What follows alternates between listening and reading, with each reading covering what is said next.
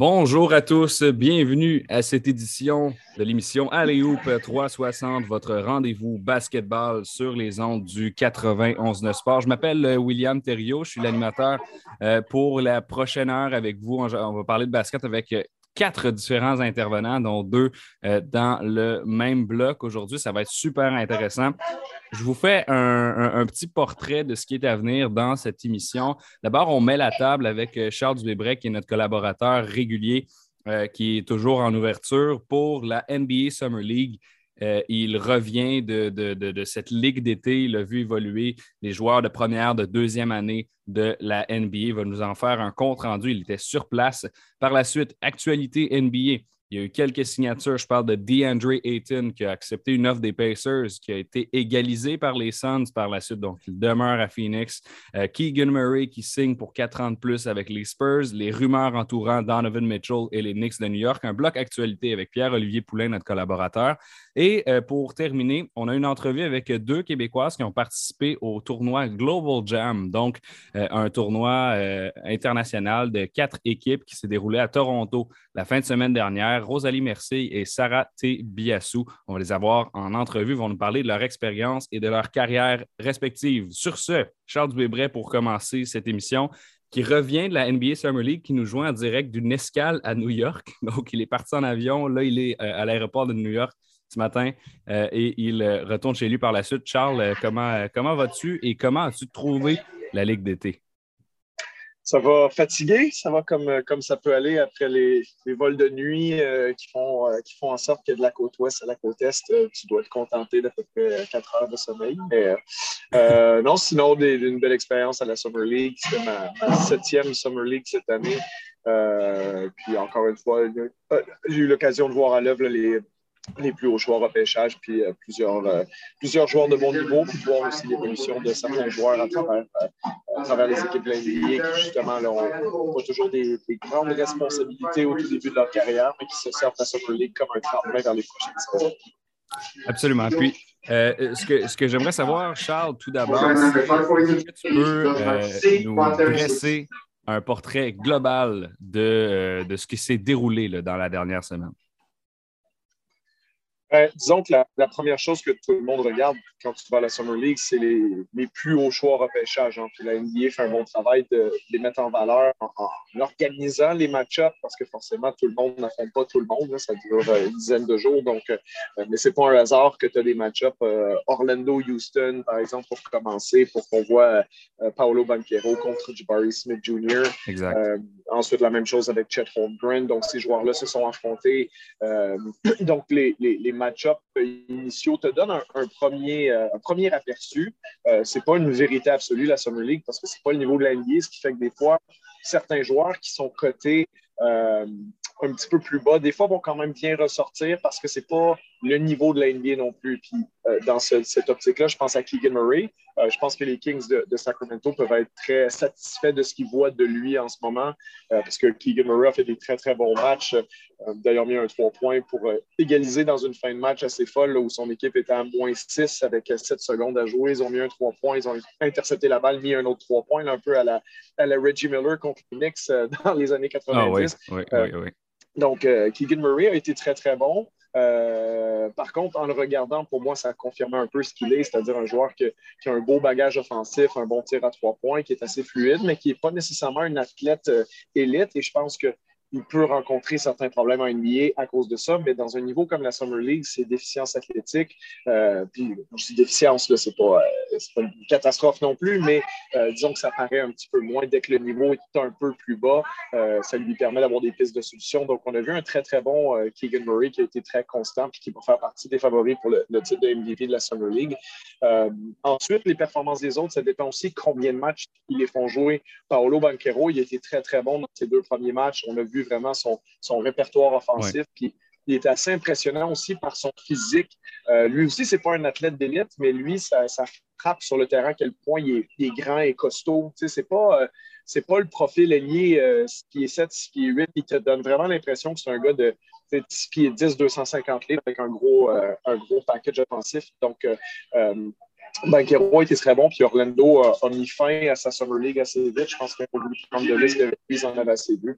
Euh, j'ai été impressionné par Chet Holmgren aussi. Euh, je pense qu'il faut être patient avec lui sur le côté euh, offensif du terrain parce que euh, c'est pas tout ce qu'il peut faire peut-être dans cinq ou six ans qui va se percevoir tout de suite.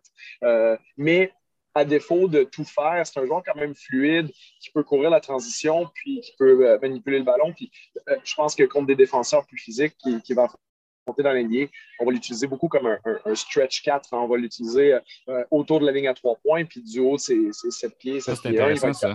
C'est intéressant. Ben je pensais qu'elle allait être utilisée plus comme centre. Tu me dis que ça, ça pourrait être un power forward?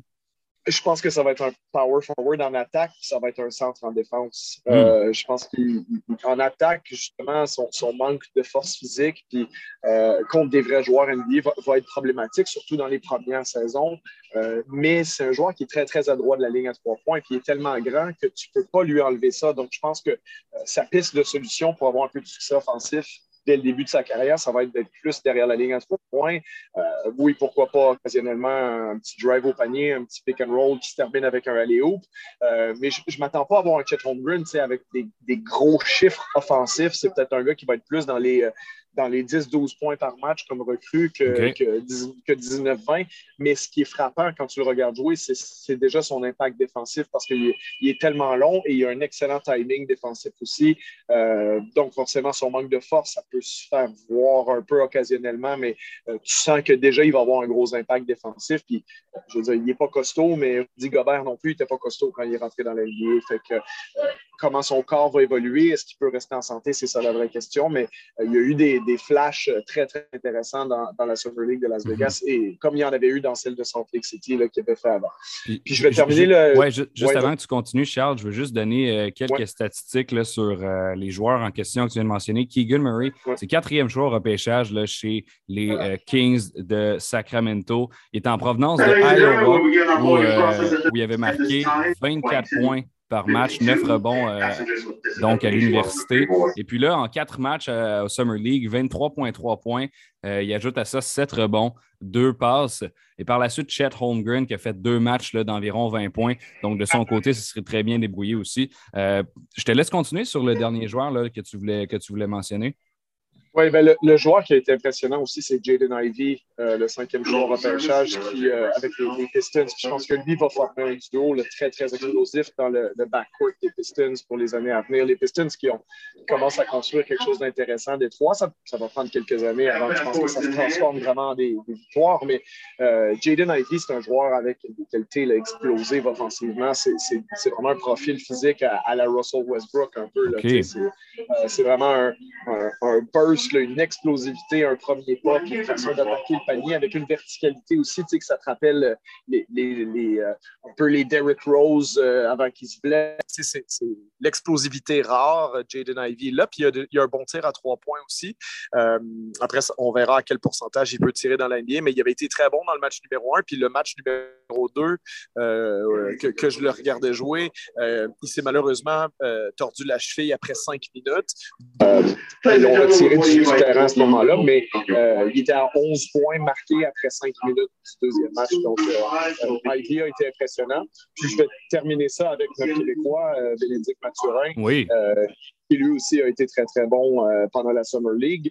J'ai aimé comment Indiana l'a utilisé. C'était la tête d'affiche de leur équipe parce que forcément, Tyrese Halliburton, disons qu'il a, a, déjà gradué de la Summer League, si on peut dire. il, est, déjà trop bon pour, pour jouer là-dedans, mais vraiment, Mathurin, tu sens que c'est un des joueurs autour duquel ils vont construire dans les prochaines années. Puis il a bien répondu à l'appel avec ses combinaisons de, de tir à trois points, d'attaque du panier. Puis il y avait vraiment, tu, vois qu'il dégageait sur le terrain une certaine confiance. Donc, euh, euh, notre, notre Montréalais avait sa, place sur le terrain, puis euh, en tant que joueur de Milan, là aussi, pas juste en tant que joueur complémentaire. Excellent. Donc, on sait que Ben Mathurin, pour un souci à l'orteil, a préféré se retirer de la fin de la Ligue d'été, mais il a quand même laissé sa marque en euh, trois parties. Il a été assez efficace, près d'une vingtaine de points de moyenne pour lui, 19,3 en fait. Et si on regarde là, pour euh, ses rebonds, ses passes, ben, euh, on vient chercher quatre rebonds et 1,3 passes. Donc, ce n'est pas, les, pas les, la création de jeu qu'on va regarder chez lui pour le moment, mais bien l'habileté à marquer. Je pense qu'il l'a bien démontré jusqu'à maintenant. Charles, on a encore euh, quelques minutes ensemble et puis euh, je voulais te poser la question parce que, bon, on sait que parmi les, auditeurs, il y a plusieurs euh, partisans des Raptors et c'est normal, la seule équipe canadienne la NBA. tu as eu la chance de les voir en action cette semaine, donc l'équipe d'été des Raptors de Toronto, les jeunes de l'organisation. Qui est-ce qui t'a euh, impressionné parmi ces jeunes-là? Qu'est-ce que tu as pensé du jeu? Qu'est-ce qu'on doit surveiller là, pour la saison à venir du côté de Toronto? Je ne sais pas à quel point les joueurs de Summer League vont vraiment avoir de l'impact. Euh, c'est intéressant de voir Christian Coloco euh, à l'œuvre, leur choix de, de, haut de deuxième ronde, qui est presque un choix de première ronde en réalité. Coloco montre des flashs défensifs intéressants. Par contre, c'est très, très comme on dit en anglais, c'est très raw en attaque. C'est pas un joueur qui a, un, jeu très développé. Euh, par contre, il tombe au bon endroit. Les Raptors sont réputés pour avoir un des meilleurs systèmes de développement de joueurs euh, de la NBA. Donc, je pense que son adaptation va se, va se faciliter là-bas. Euh, je pense pas qu'il faut s'attendre à grand-chose de sa part dans la première année. C'est un joueur qui va euh, osciller entre les Raptors 905 dans la G-League et puis les Raptors. Puis, je dis ça aussi parce que les Raptors, c'est une très, très bonne équipe. Je pense que c'est une équipe qui va, euh, va, certainement être dans le top 5 dans l'Est encore une fois. Même je ne serais pas surpris peut-être de les voir dépasser une des équipes qui était devant eux, peut-être comme le Heat de Miami. On se prête au jeu des prédictions quand on arrivera euh, c'est ça. Euh, au mois d'octobre, et puis qu'on en saura peut-être un peu plus sur la situation de, joueurs comme Kyrie Irving puis, puis Kevin Durant là, qui peuvent impacter ce que les, ce que les Nets font. Mais je pense que les Raptors sont en pleine ascension, puis ça va faire en sorte que ben, tu ne peux pas tant que ça espérer peut-être atteindre la deuxième série, voir la, finale de conférence en faisant jouer un, joueur comme Christian Colopo beaucoup de minutes. Euh, mais on va avoir l'occasion de le voir pendant l'année. Il y avait Delano Benton aussi, qui était une de leurs têtes d'affiche, qui, a bien performé globalement. Euh, puis moi, c'est un joueur qui m'intrigue. Je pense que les Raptors éventuellement vont faire un choix entre lui peut-être et Malachi Flynn. Euh, deux choix de repêchage des dernières années. Moi, personnellement, je pense que je pense que fit un peu plus dans ce que les Raptors euh, veulent faire. Euh, et il coûte moins cher aussi, parce que c'est un choix de deuxième ronde. Malachi Flynn, ça va être intriguant d'ailleurs de suivre sa situation contractuelle au mois d'octobre, parce que les Raptors vont devoir déterminer s'ils activent leur option d'équipe sur la quatrième année de son contrat, donc pas l'année qui s'en vient 2022-2023, mais la dernière année du contrat cru, c'est au mois d'octobre que les Raptors doivent, l'activer. Donc 2023-2024, il y a quand même un bon salarial à ce moment-là où Malachi Flynn, je n'ai pas les chiffres devant moi, mais que ça serait, je pense qu'au lieu de gagner euh, grosso modo 2 millions par année, il monte à 4 millions par année. Et ça, ça m'intrigue de voir ce qu'on va faire avec lui parce qu'avec le développement de Danton, comme on le voit à la Summer League, est-ce que tu as vraiment de la place pour les deux? Euh, Flynn, il est petit. Les Raptors veulent jouer grand, jouer avec des joueurs de 6 8, 6 9, ce que Benton est. Euh, et je ne suis pas sûr qu'on est prêt à commettre 4 millions de dollars pour Malachi Flynn. Euh, Et on n'aura pas le luxe de le voir à l'œuvre cette année parce qu'il faut prendre cette décision-là euh, avant le début de la saison. Donc, moi, si j'avais à mettre un petit deux pièces sur quelque chose aujourd'hui, je te dirais, je pense que les Raptors ne vont pas activer, sans, dire qu'ils vont nécessairement le couper l'année suivante, mais ils vont peut-être lui donner l'autonomie en disant, ben regarde, on est, on est prêt à considérer le fait de te ramener, mais peut-être pas pour 4 millions non plus. Euh, par contre, on peut risquer de le perdre à ce moment-là. Mais moi, de ce que j'ai vu de Malachi Flynn jusqu'à maintenant, je pense que tu peux retrouver un Malachi Flynn sur le marché des joueurs autonomes ou au repêchage dans le futur si tu en veux vraiment un, euh, un, meneur de jeu de son profil. Donc, euh, pour ça, je dis, c'est pas, pas que tu veux couper ton choix de première ronde, mais c'est que si pour le payer 4 millions par année, tu peux très bien peut-être aller sur le marché des vétérans puis trouver un, vétéran expérimenté qui va te coûter 2 millions puis qui va t'apporter une production. C'est un, un, meneur de jeu euh, qui, en carrière, là, euh, fait 6 points, 2 rebonds, 2 passes de moyenne. Je veux dire, ça, ça se trouve un petit peu partout, tu as raison. Un vétéran euh, de 34, 35, 36 ans peut très bien faire le travail à cet égard-là. Il reste euh, la, finale. Euh, bon, tu n'auras pas l'occasion de la voir, mais euh, il reste la finale de, la, Summer League. C'est la première année qui, donne des bagues, d'ailleurs, de championnat à la Summer League. Puis on sait que ce pas les équipes qui sont importantes, mais les Trailblazers, les Knicks, vont, vont s'affronter en finale. Et je pense que le joueur à surveiller là-dedans, c'est Quentin Grimes, qui a quand même 23 points de moyenne pendant la, Summer League. Est-ce que. à quel point est-ce qu'on doit accorder une, importance à une finale comme ça? Moi, je vais commencer par te dire que je suis déçu que les bagues, ça commence maintenant, parce que comme tu parles en ce moment, un ancien champion Summer League en, 2015 avec les Spurs de San Antonio, j'aurais aimé ça avoir une bague.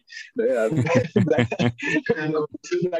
on en parlait avec les anciens membres des Spurs cette semaine. On dit souvent qu'ils pourraient nous donner les bagues euh, rétroactivement euh, plusieurs années plus tard. Mais non, c'est mais euh, on, rigolait là-dessus, mais c'est pas euh, nécessairement un objectif des équipes. C'est-à-dire que, bon, une fois rendu là, l'Unix et les eux, c'est vont essayer de gagner. Hein, c'est toujours agréable de gagner un tournoi. Puis euh, le tournoi de la Summer League, à défaut d'être important, il est amusant. Donc, donc, je pense que ces équipes-là vont, se battre. Effectivement, tu parlais de Grimes qui était bon. Il y a aussi Jericho Sims qui, qui a démontré des belles qualités pour New York. Euh, Portland joue sans Shaden Sharp, qui, lui, malheureusement, euh, euh, c'est le joueur intriguant. Hein. On sait qu'il n'a pas joué cette année à Kentucky, puis tout le monde voulait le voir jouer. Puis ça a pris, je pense, quelques minutes au début du premier quart. Il s'est blessé. Si ma mémoire est bonne, c'était à l'épaule, puis on ne l'a pas revu. Donc, ça, conserve le mystère autour de lui, disons, mais comme tu dis, ce pas les résultats d'équipe qui comptent, c'est le développement des joueurs. puis je pense que tout le monde ressort de la Summer League un peu en se disant bon, ben, on en sait un peu plus sur nos, euh, sur nos prospects puis sur qui on veut investir. Je parlais des Raptors, par exemple, avec Danton, qui est bien. Euh, euh, puis aussi pour des, des, des combats, pour des, des, dernières places dans l'effectif. Je pense aux Raptors, un, gars comme Harmony Brooks, qui a très bien joué hier, ben, peut-être que ça lui donne le, un peu d'avantage pour peut-être un contrat two-way ou la 15e place de l'effectif, des choses comme ça. Donc, c'est un espèce de laboratoire d'évaluation aussi pour ces prospects-là. Donc, c'est ça la priorité plutôt que euh, la bague de Summer League. Mais bon, quand tu l'as devant les yeux, tu essaies de la gagner comme n'importe quoi d'autre.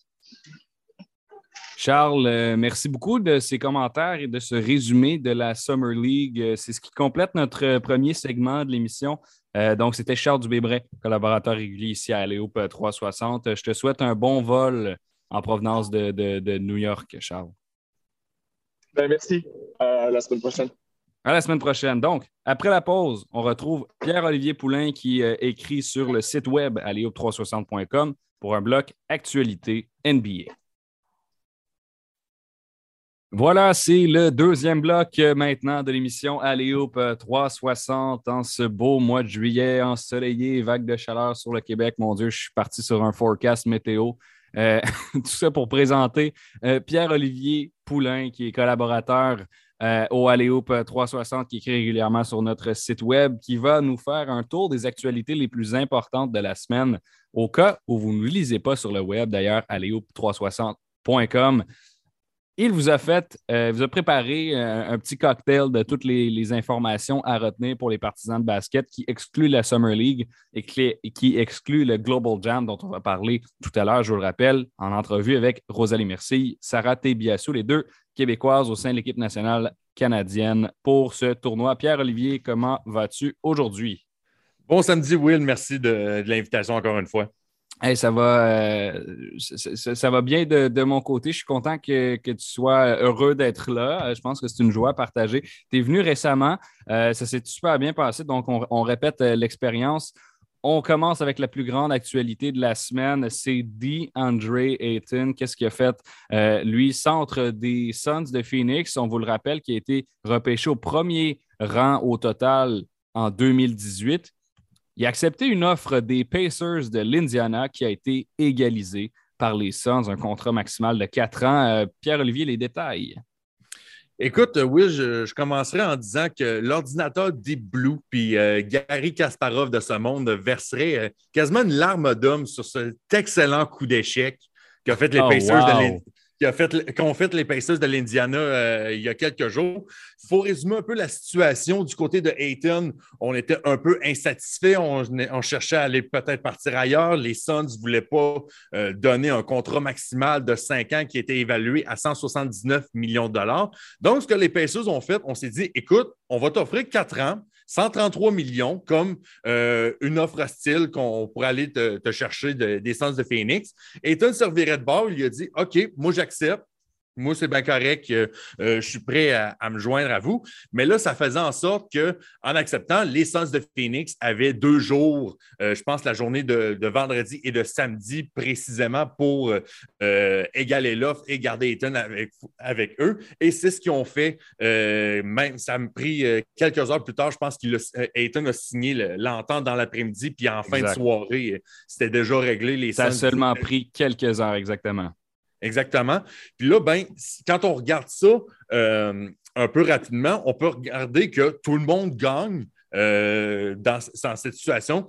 Euh, Indiana continue de sa reconstruction, n'a pas besoin de temps payer le, salaire de Hayton. Ce dernier réussit à avoir quand même un excellent contrat onéreux et les, les Suns réussissent à finalement s'entendre avec leur centre. Mais ça, quand on regarde euh, au-delà de la grande photo, vraiment, ça va être quelque chose de vraiment compliqué pour le directeur général des Suns parce que non seulement on est 16 millions de dollars au-dessus de la taxe de luxe, qui est probablement, je pense, c'est la première fois en peut-être quoi, 12 ans, je pense que Arizona dépasse ce, seuil de taxe de luxe. Oui, exact. Les, les, Suns ne sont, euh, sont, pas connus pour avoir euh, dépensé tant que ça dans les salaires.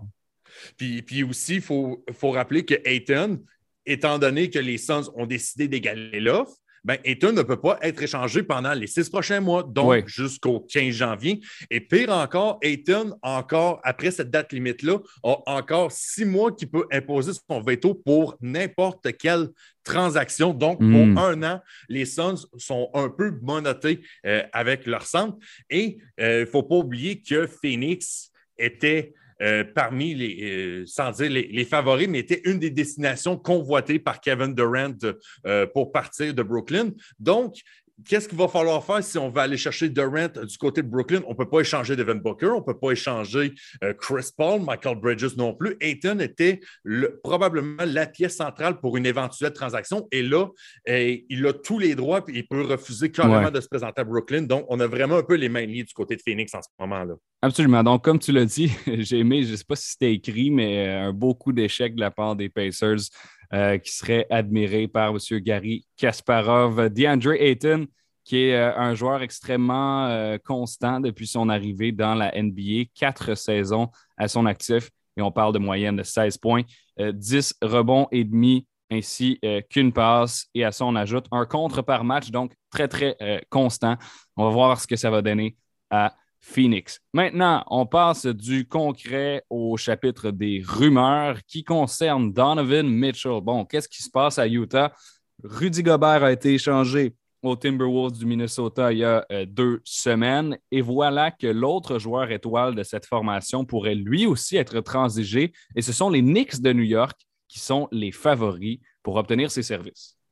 Il y a quelques semaines, on, s'était parlé de, ce dossier-là. On aurait regardé le Jazz de l'Utah, puis on aurait dit écoute, ils n'ont pas le choix d'échanger soit Rudy Gobert ou soit Donovan Mitchell. Mais là, on se parle aujourd'hui, et là, la possibilité que les deux vedettes puissent quitter à quelques semaines d'intervalle semble de plus en plus réel. Il y a mhm. déjà quelques équipes qui ont appelé, ça fait déjà quelques jours, mais euh, selon ce que, que Sham Sharania de, des Athletics a, rapporté, ce serait vraiment les Knicks de New York qui, un, auraient les outils et euh, les valeurs pour aller chercher Donovan Mitchell, donc ils seraient les favoris euh, pour aller le chercher. Il y a quelques jours cette semaine, on pensait qu'une entente serait imminente en début de semaine. Finalement, les, les Knicks se sont rétractés parce que, comme ça a été dans le, dans le cas de Rudy Gobert avec les Timberwolves du Minnesota, leurs demandes sont extrêmement élevées. On parle de plusieurs choix au repêchage, de plusieurs jeunes euh, qui pourraient être transigés à Salt Lake City. On est en mode reconstruction du côté de jazz, euh, du Jazz de l'Utah et je pense que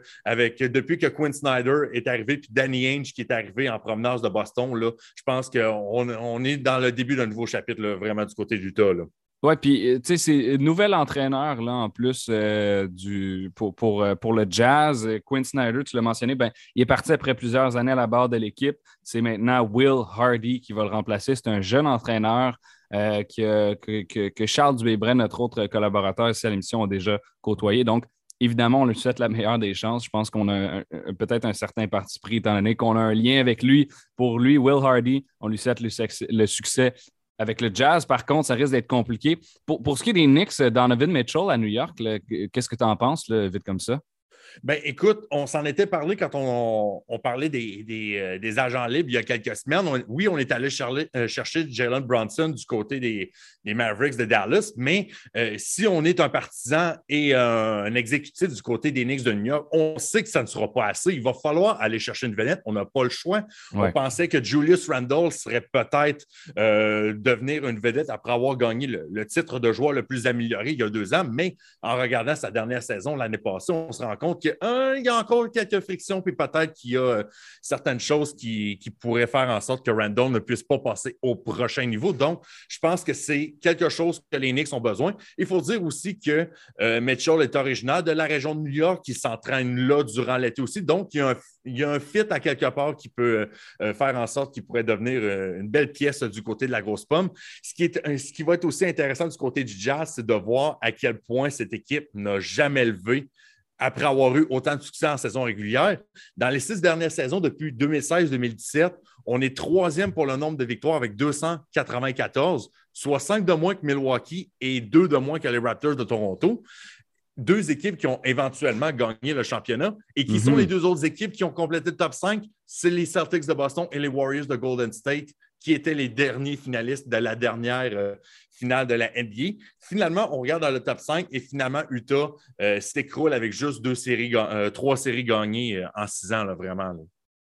Absolument. Donc, ça va être une, situation à surveiller. Le, dossier Donovan Mitchell, tu disais qu'il est originaire de, la région de New York. Je viens de vérifier. Elmsford, c'est une ville au nord de New York, seulement à 40 minutes de voiture. Donc, visiblement, s'il vient jouer, ça va être un genre de retour à la maison pour lui, lui qui joue, euh, qui a joué à l'université pour Louisville et qui a passé après les, prochaines années à Salt Lake City. Prochain euh, sujet, Russell Westbrook des Lakers de Los Angeles fait encore parler de lui. Et oui, euh, cette fois parce qu'en raison de désaccords avec son agent, s'est séparé de ce dernier. Ça fait un moment qu'ils étaient ensemble. Euh, Pierre-Olivier, peux-tu nous dresser un portrait de cette situation-là qui est assez particulière? Hein? Je pense euh, Russell Westbrook qui, est dans, certaines rumeurs de transactions et là, son agent, euh, son agent quitte le, comment dire, le paysage. Là, ça, va, ça va avoir un impact. Écoute, il n'y a pas de fumée sans feu. Hein? On voit que, comme tu dis, Russell Westbrook, c'est quelqu'un qui est impliqué dans plusieurs, plusieurs dossiers, plusieurs rumeurs ces temps-ci. Juste pour dresser un, portrait rapide, les deux, ben, Russell Westbrook et son agent étaient ensemble depuis que Westbrook a quitté euh, l'université UCLA après sa deuxième saison pour finalement euh, se faire repêcher dans l'NBA. Donc, ça, ça, fait 14 ans. 14 ans exactement qui sont ensemble. Donc, c'est quand même une relation de longue date qui s'est terminée euh, pas plus tard que vendredi soir, je pense, euh, quand Adrian Wojnarowski d'ESPN a, a, rapporté cette nouvelle-là.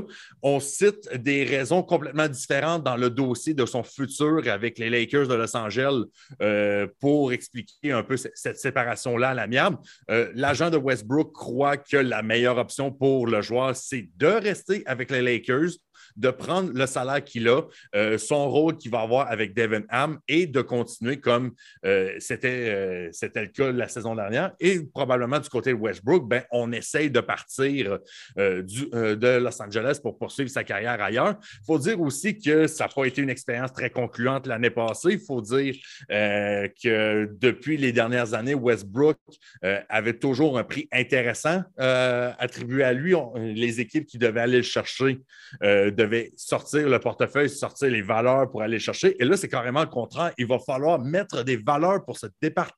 Se départir de, Russell Westbrook. Puis je pense que du côté de l'argent, on voit ça comme une tentative de baisser la valeur euh, du joueur des Lakers. Puis je pense que visiblement, ça n'a pas passé. Ben, Westbrook, qui, euh, on regarde son historique, là, les quatre dernières saisons, les a passés avec quatre formations différentes. On parle d'abord de. Si tu remontes il y a quatre ans, il joue encore avec le Thunder d'Oklahoma City, là où il a passé la majorité de sa carrière, remporté un MVP en 2017 d'ailleurs.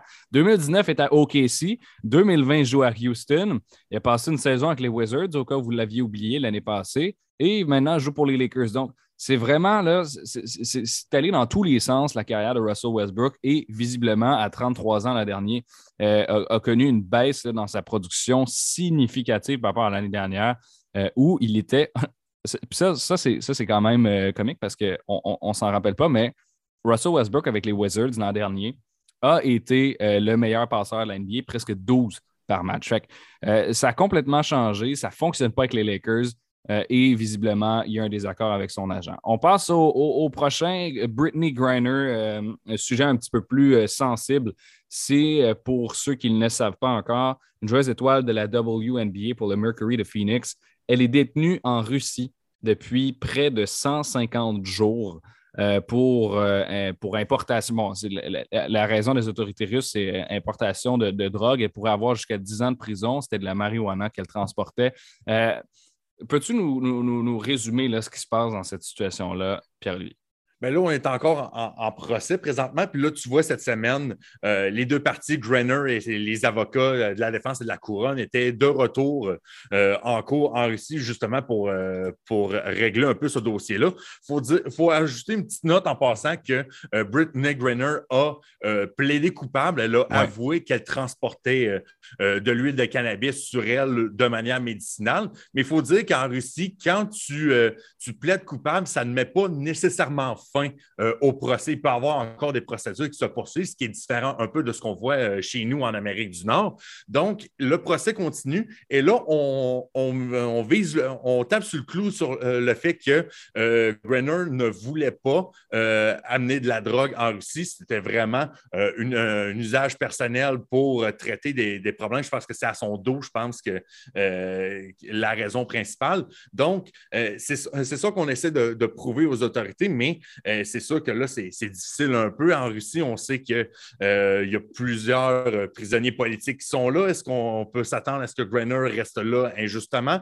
On voit du côté des États-Unis, Joe Biden a déjà, déjà fait une intervention là-dessus. LeBron James, d'ailleurs, aussi, qui, a, fait une sortie dans, un trailer d'un épisode euh, pour dire que euh, comment que Grenner peut espérer que les États-Unis euh, soient derrière elle. Finalement, fait on, critique un peu l'intervention des États-Unis, mais il faut dire aussi que le pays de l'oncle Sam n'a pas vraiment de, levier de négociation parce qu'on sait ce qui se passe du côté de l'Ukraine, les conflits armés, on sait que les États-Unis, il y a de la tension avec la Russie. Donc, c'est vraiment un dossier vraiment très compliqué qui, pourrait, qui pourrait prendre du temps à se régler, mais du côté de Grainer, on essaie vraiment de, prouver euh, qu'il n'y avait aucune euh, mauvaise intention de transporter de l'huile de cannabis euh, dans ses bagages en, arrivant en Russie.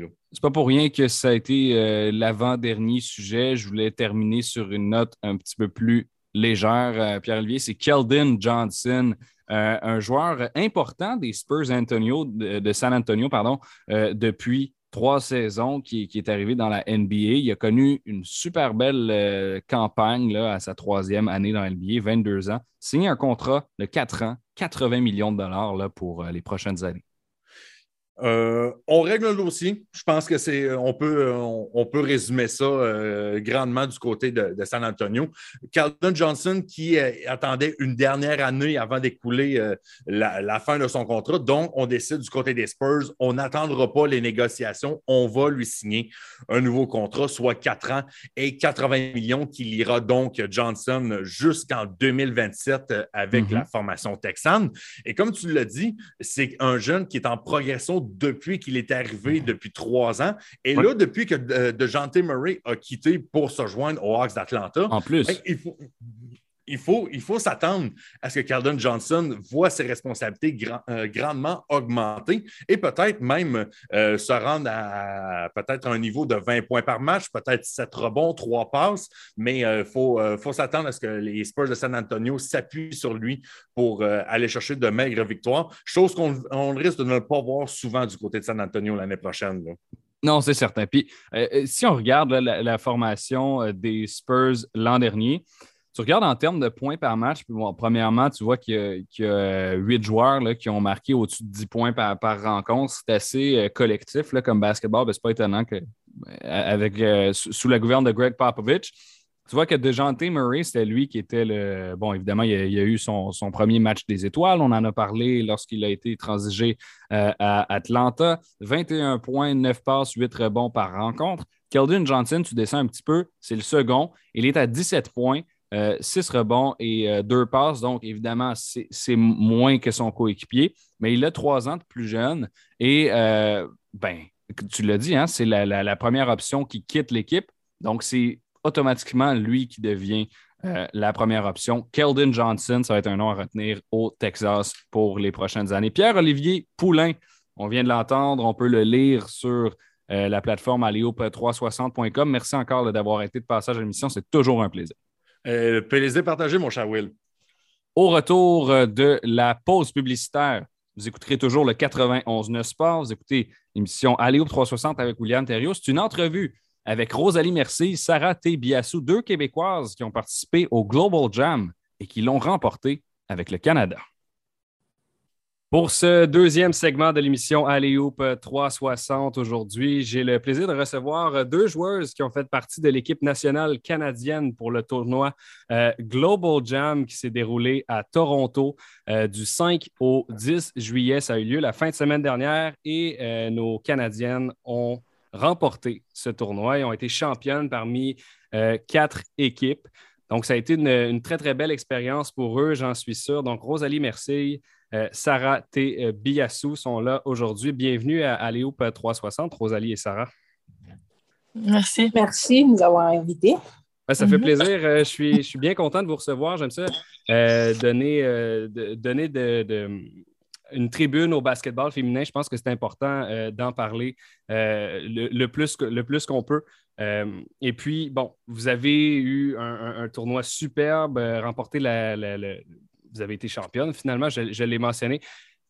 Comment est-ce qu'on se sent euh, d'avoir remporté cette compétition-là? C'était la première édition. Je veux savoir un petit peu à quoi ça ressemblait, puis euh, comment est-ce que la victoire vous a fait ressentir à la fin? Euh, bah, pour moi, je trouve le fait d'avoir joué genre, devant nos supporters, devant notre famille et tout, c'était super. C'était un bon feeling, c'était vraiment un bon sentiment que j'ai senti. Puis, euh, juste de jouer devant nos supporters aussi, c'était super nice. Il y avait un bon, un bon vibe, un bon environnement. Puis, euh, juste première édition, puis on gagne, c'est vraiment exceptionnel. Je trouve que c'est vraiment nice. Puis, euh, ouais, c'est ça. moi aussi, je trouvais ça. Je trouvais qu'il y avait vraiment une belle énergie. c'est rare qu'on joue dans notre propre pays. le Canada est reconnu pour jouer beaucoup de games, mais jamais à la maison. Donc, euh, je trouve que c'est le fun d'avoir joué, puis que regarder les estrades, puis que c'est le rouge qui domine. C'est sûr que c'est le fun. Euh, ouais. Puis, tu sais, comme disons, on est au lancer franc, normalement, euh, les gens vont faire du bruit pour nous déconcentrer, mais là, là c'est silence. Fait que c'est vraiment à notre avantage de, de, de, jouer chez nous. Puis, c'est comme ma mère était là pour la première fois, une game avec Team Canada. Fait que, c'est sûr que c'est le fun. Comment on se sent d'avoir sa famille dans, dans, les, dans les estrades? Ben, c'est ça, c'est le fun. Tu comme, euh, disons, tu fais, tu fais un bon coup, tu sais, tu fais juste faire les petits eye contact. Il faut que tu restes focus, mais quand c'est des petits eye contact, c'est ça, c'est le fun. Euh, ça va te sourire, puis après, après la game, elle va te donner un gros câlin, puis tu dis good job. c'est sûr, c'est toujours le fun d'avoir sa famille à, à ces games de basket. J'avais vu ma soeur était là, elle était venue voir mon, le match, les matchs, puis euh, c'était vraiment un beau feeling. Elle m'a donné un gros câlin. Ça faisait très longtemps qu'elle m'avait pas vu jouer depuis high school. Puis juste le fait de jouer devant elle, euh, mes amis aussi. C'était un très bon feeling, ouais. Le tournoi s'est euh, terminé par une victoire de 78 à 60 euh, contre l'équipe de la France au Mattamy Athletic Center de Toronto. Ça, c'était dimanche après-midi. est-ce que la compétition, c'est une victoire de 18 points quand même, est-ce que la compétition pendant ce tournoi-là, est-ce, qu'elle a été solide? comment est-ce que vous l'avez trouvé de, jouer contre des équipes nationales adverses? Je veux dire, ça, ça doit être du bon calibre tout de même je, peux répondre à la place, puis après, Sarah, tu vas pouvoir y aller. Mais je trouve que le, pace était vraiment rapide. Et pour moi, personnellement, je trouvais que les filles étaient longues. Je trouvais qu'elles étaient vraiment. Euh, c'est des différents types de joueuses. Mais je trouve quand même que la France, on s'attendait un petit peu à ce qu'ils soient meilleurs, on va se dire. On, s'attendait à ce qu'ils rentrent plus de shots. Mais c'est vraiment des athlètes. Les, les, filles courent vite. Les filles sautent haut. Ça va vraiment être comme. Ils vont être là athlétiquement. Je trouve juste que je pense qu'on avait quand même un, edge en tant qu'équipe sur toutes les équipes. Euh, pour moi, pour moi, j'ai trouvé que c'était vraiment, vraiment différent. Chaque basket était différent. Comme par exemple, comme on a joué contre USA, c'était un basket plus rapide, plus euh, euh, genre vraiment, il y, avait, il y avait beaucoup de vitesse. Et quand on jouait contre le basket européen, genre France ou Belgique, ben, ça, c'était un basket un peu plus smart, technique, genre avec plus de play et tout. Fait que c'est vraiment différent. Chaque game était différent. Puis je trouve que c'était vraiment compétitif. Puis euh, oui, c'est ça. Ben, tu l'as bien décrit. Je pense que c'est un commentaire qui revient souvent. Le basket euh, en Amérique du Nord est un petit peu plus physique. Le basket en Europe est un petit peu plus euh, cérébral. Les quatre équipes, tu les as nommées du Global Jam pour la section féminine. C'est Canada, États-Unis, puis il y avait également Belgique et France. C'est un tournoi U23, la première édition. Est-ce que vous pouvez me parler un peu de, comment le, tournoi s'est déroulé? Rosalie, on se parlait avant qu'on commence à enregistrer. On me disait tu ne peux pas bouger sans qu'il n'y ait euh, pas un mouvement de caméra qui te suive. Tu sais, c'est quand même médiatisé comme événement. Euh, parlez-moi de comment ça s'est déroulé là, finalement. Le tournoi, euh, le tournoi, ça s'est bien roulé. Genre, on était sur le terrain, il y avait des, caméras qui nous suivaient, il y avait toujours des photographes qui nous prenaient en photo. moi, je me sentais comme si on était à la WNBA. Genre, c'était vraiment, c'était vraiment, vraiment un, événement vraiment spécial. J'ai vraiment beaucoup appris euh, avec les cours sur moi-même, mes teammates aussi, dans le locker room. C'était vraiment une, ambiance vraiment, vraiment bien. moi, j'ai vraiment apprécié, vraiment. Pour, pour, continuer avec ce que Sarah a dit, je trouve que c'est une opportunité que je trouve que pas beaucoup de jeunes ont parce que c'est comme si on joue dans la WNBA, justement. Tu sais, il va avoir un lancer franc, le caméraman va embarquer sur le terrain, puis il va, il va bouger comme ça sur le terrain, tu comprends? C'est vraiment, tu sais, même dans les vestiaires, ils vont nous dire, ah, oh, les filles, faites attention, il y a les caméramans qui arrivent. Tu sais, les caméras sont toujours là. Fait je trouve que ça fait différent que jouer au cégep, que genre, la caméra, il y a une caméra qui suit la game de même. Fait que là, t'as plusieurs angles de caméra. Fait c'est sûr, c'est le fun, là. Puis après une game, t'as comme 10 photographes qui t'écrivent sur les réseaux sociaux avec plein de photos de toi c'est vraiment, c'est le fun. C'est vraiment une belle expérience. De mon côté, ce que je voulais, euh, ce que je voulais savoir, parce que là, l'expérience que vous me décrivez a l'air très positive. J'imagine que si on avait à, continuer cet événement-là, vous seriez d'accord pour qu'il y ait des prochaines éditions? Oui, oui, vraiment. Oui, ça serait super bien que ça continue parce que je, pense vraiment que ça pourrait aider euh, le basket féminin. Je trouve qu'on n'est pas assez regardé partout le fait qu'on a eu ça au Canada, on a juste prouvé que le basket féminin, c'est vraiment, vraiment super nice à regarder. Là. Ouais. Je pourrais même rajouter quelque chose. C'est normalement, quand on parle euh, du basketball, euh, pas du basketball, mais du sport au, Canada, on pense souvent au hockey. Mm-hmm. à nos games, il n'y avait pas juste des jerseys, là, il y avait des uniformes de hockey Canada. J'en ai vu dans les estrades, tu comprends? Fait que ça peut juste prouver comment que le sport qu'on parle au Canada, c'est souvent le hockey. Donc là, mhm. peut-être qu'un jour, il n'y aura plus de hockey. Ben, il n'y aura plus de jersey de hockey. Peut-être ça va juste être des jerseys de, de basketball. Fait que c'est sûr, c'est le fun. Euh, ça promote beaucoup le basketball féminin.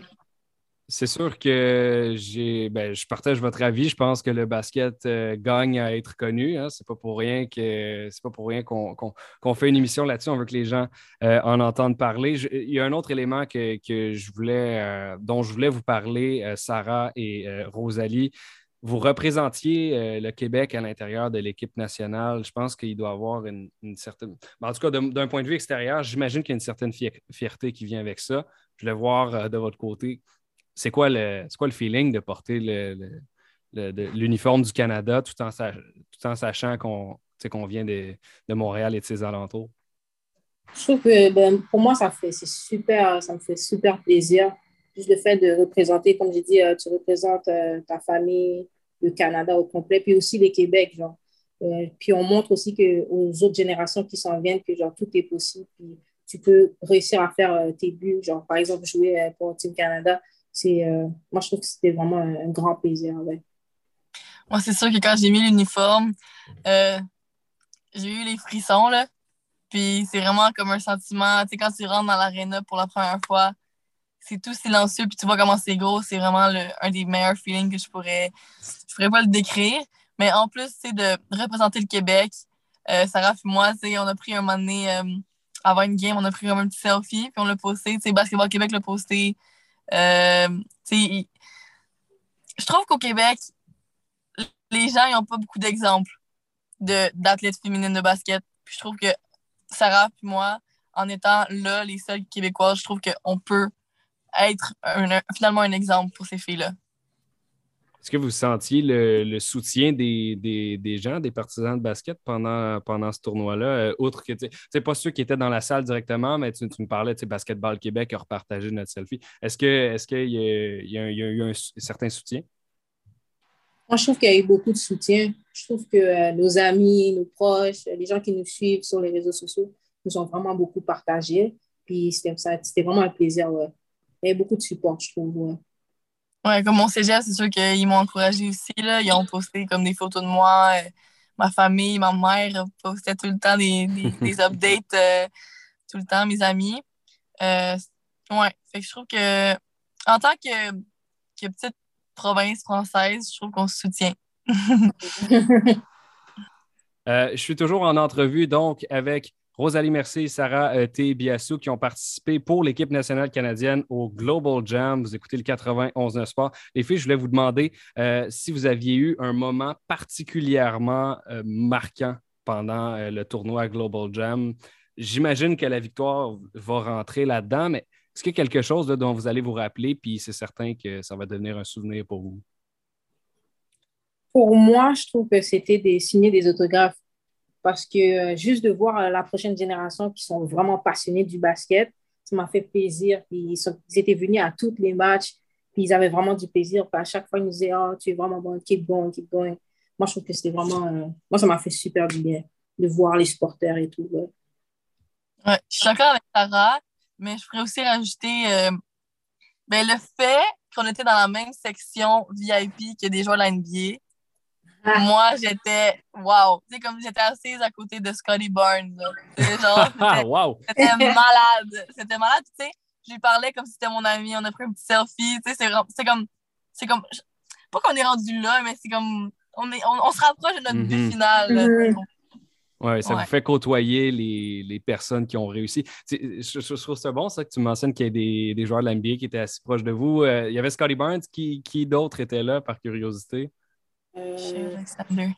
Chez Alexander, il était là aussi. Il y avait le Superfan aussi, des Toronto Raptors, était là. Ah oui. Oh, okay, Superfan était là. Puis Sarah et on a pris une photo avec les rings des Raptors qui ont gagné. Wow. OK, donc je comprends. Euh, assurément, c'est le moment qui, qui, qui va l'emporter. S'asseoir à côté de Study Barnes, y jaser comme si c'était ton ami. les photos avec les, les bagues de championnat certainement. Euh, je vais vous parler peut-être de votre parcours respectif maintenant. Euh, on, termine le chapitre du Global Jam, puis euh, je veux parler un petit peu de vos objectifs personnels. Rosalie, je commence avec toi. tu as 19 ans, tu viens de terminer ta deuxième année au, cégep de Saint-Jean-sur-Richelieu, il t'en reste une. Quels, quels, sont tes objectifs avec, avec l'équipe des géants pour ta troisième et dernière année au cégep? J'imagine, tantôt tu me disais, dans l'équipe, j'étais la seule fille qui n'était pas NCA. J'étais la seule qui était au cégep. J'imagine que c'est un but pour toi. Euh, oui, la NCA, c'est sûr que c'est un but pour moi. Euh, mais sinon, question plus cégep, j'aimerais ça ramener. J'aimerais ça ramener toute l'expérience que j'ai eue. Sais, comme j'expliquais un petit peu plus tôt, comment que j'étais une éponge, puis je voulais vraiment apprendre des nouvelles choses. Ben, j'aimerais ça prendre cette éponge-là, puis la vider dans mon équipe. fait que c'est ça vraiment mon but. Euh, c'est sûr de gagner le premier championnat D1 pour Saint-Jean-sur-Richelieu, ce serait le fun. Parce que ça, on est, ça, fait, notre, ça fait trois ans qu'on est dans le D1. Puis déjà, là, on a fait des séries. Je trouve que pour une, une première. Une, équipe, ça fait pas si longtemps qu'il est dans le D1. Je trouve qu'on s'est quand même démarqué. Mais cette année, on aimerait ça vraiment gagner le championnat. Tu utilises la métaphore de l'éponge avec les connaissances, puis tu veux la vider, cette éponge-là c'est quoi les connaissances euh, que tu as en tête, que, tu te dis ça, je, veux le montrer à mes coéquipières, puis je veux ramener ça dans mon programme? Vraiment, je trouve que c'est comment que les filles sont compétitives. Ils ne laissent jamais, disons, le s'il y a une fille qui, fait un style, les filles vont pas marcher derrière, ah, oh, elle va faire le layup. Non, ils vont courir parce que si elle manque le layup, elle veut avoir le rebond. Ou elle va essayer de contester le plus, le plus possible. Les filles lâchent jamais. Puis euh, je trouve que ça, c'est vraiment quelque chose que j'aimerais s'amener à Saint-Jean. Euh, aussi, c'est la vitesse de jeu. J'aimerais que les filles jouent la, même, vitesse que, que les filles jouent dans la, dans la NCA. Et puis finalement, euh, juste l'énergie. Comment que comment qu'on doit se, soutenir. aussi les fake pass. Les, les filles sont longues normalement avec une Canada, surtout cette année. C'est très long. Mais au lieu de faire juste une passe directe, mais fais un petit fake après passe. Ça réduit beaucoup de, de turnover. Puis ça, c'est vraiment quelque chose qu'on a besoin euh, à Saint-Jean. Je te souhaite le meilleur des succès euh, là-dedans pour ta dernière année collégiale, Division 1 au Québec. Sarah Tébiassou, de ton côté, tu as 20 ans, bientôt 21. Tu vas entamer ta troisième saison justement dans la NCAA avec l'université VCU. à quoi ressemblent tes objectifs personnels et collectifs pour cette troisième année, ta junior dans aux, États-Unis? Ben, premièrement, je trouve que moi, mon but, genre, avec mon équipe à VCU, c'est vraiment de gagner un autre championnat, puis euh, de ramener, comme, euh, comme elle a dit Rosalie, de ramener toute l'expérience que j'ai vécue à Global Jam, euh, puis le transférer à VCU parce que je trouve que j'ai vraiment beaucoup appris avec les coachs, après avec mes teammates et tout. juste, j'ai vraiment appris à être un peu plus, encore plus professionnel, parce que quand on était là-bas, il fallait vraiment être comme des professionnels. On avait un, on avait un horaire vraiment chargé. Puis je trouve que je vais vraiment ramener toute cette expérience, puis vivre à fond ma, deuxième, ma troisième année à VCU. J'aime que tu parles de professionnalisme. Pour toi, Sarah, c'est quoi une joueuse de basket qui se comporte comme une professionnelle? C'est une personne qui a une routine, je trouve. C'est une routine euh, qui est toujours, euh, qui prend soin de sa nutrition, qui, euh, qui fait ses choses, qui fait du extra work. Je trouve que c'est vraiment ça. Puis de toujours travailler dans chaque, d'améliorer les trucs qu'on sait déjà faire plutôt que de travailler sur les petits détails qu'il ne faut pas, je trouve. Ouais. Absolument. Puis, dernière petite question, puis là, je, vous la pose à toutes les deux. Euh, c'est quoi la suite sur le, plan euh, national avec l'équipe canadienne? Est-ce que vous planifiez euh, participer à d'autres tournois prochainement? Vous essayez de continuer votre, votre, votre progression avec le Canada? Ben, Sarah et moi, on est, on est sur l'équipe 3 contre 3 qui va, qui va en England, en Angleterre. Donc, euh, on part dans neuf jours. on part vraiment bientôt. Fait que ça, on va, on va représenter le Canada au, Commonwealth Game en Angleterre. comment vous sentez euh, à l'approche de ce nouveau défi-là? Moi, personnellement, je trouve que ça va être vraiment différent parce que le 55 et le 3 contre 3, c'est vraiment plus, c'est vraiment différent. Comme le 3 contre 3, c'est vraiment rapide. Puis le basket, c'est vraiment genre, c'est des allers-retours mais c'est une vitesse modérée, mais le 3 contre 3, c'est vraiment tactile, puis tu dois être vraiment alerte dans tout. c'est vraiment ça que j'ai hâte d'expérimenter. Ouais. Donc, vous, euh, vous quittez les filles la semaine prochaine pour participer au tournoi 3 contre 3 euh, en Angleterre. Donc, je vous souhaite un très, très bon voyage là-bas. Et à l'occasion, peut-être qu'on pourrait se reparler. Je suis certain que ça pourrait être euh, une, euh, euh, une, chronique pertinente à avoir à l'émission. Merci beaucoup. Donc, Rosalie Mercier, Sarah Tebiassou, vous étiez les deux Québécoises à faire partie de l'équipe nationale au tournoi Global Jam que les Canadiennes ont remporté contre la France en finale. Merci d'avoir été de passage à l'émission. Merci à vous. Merci à toi.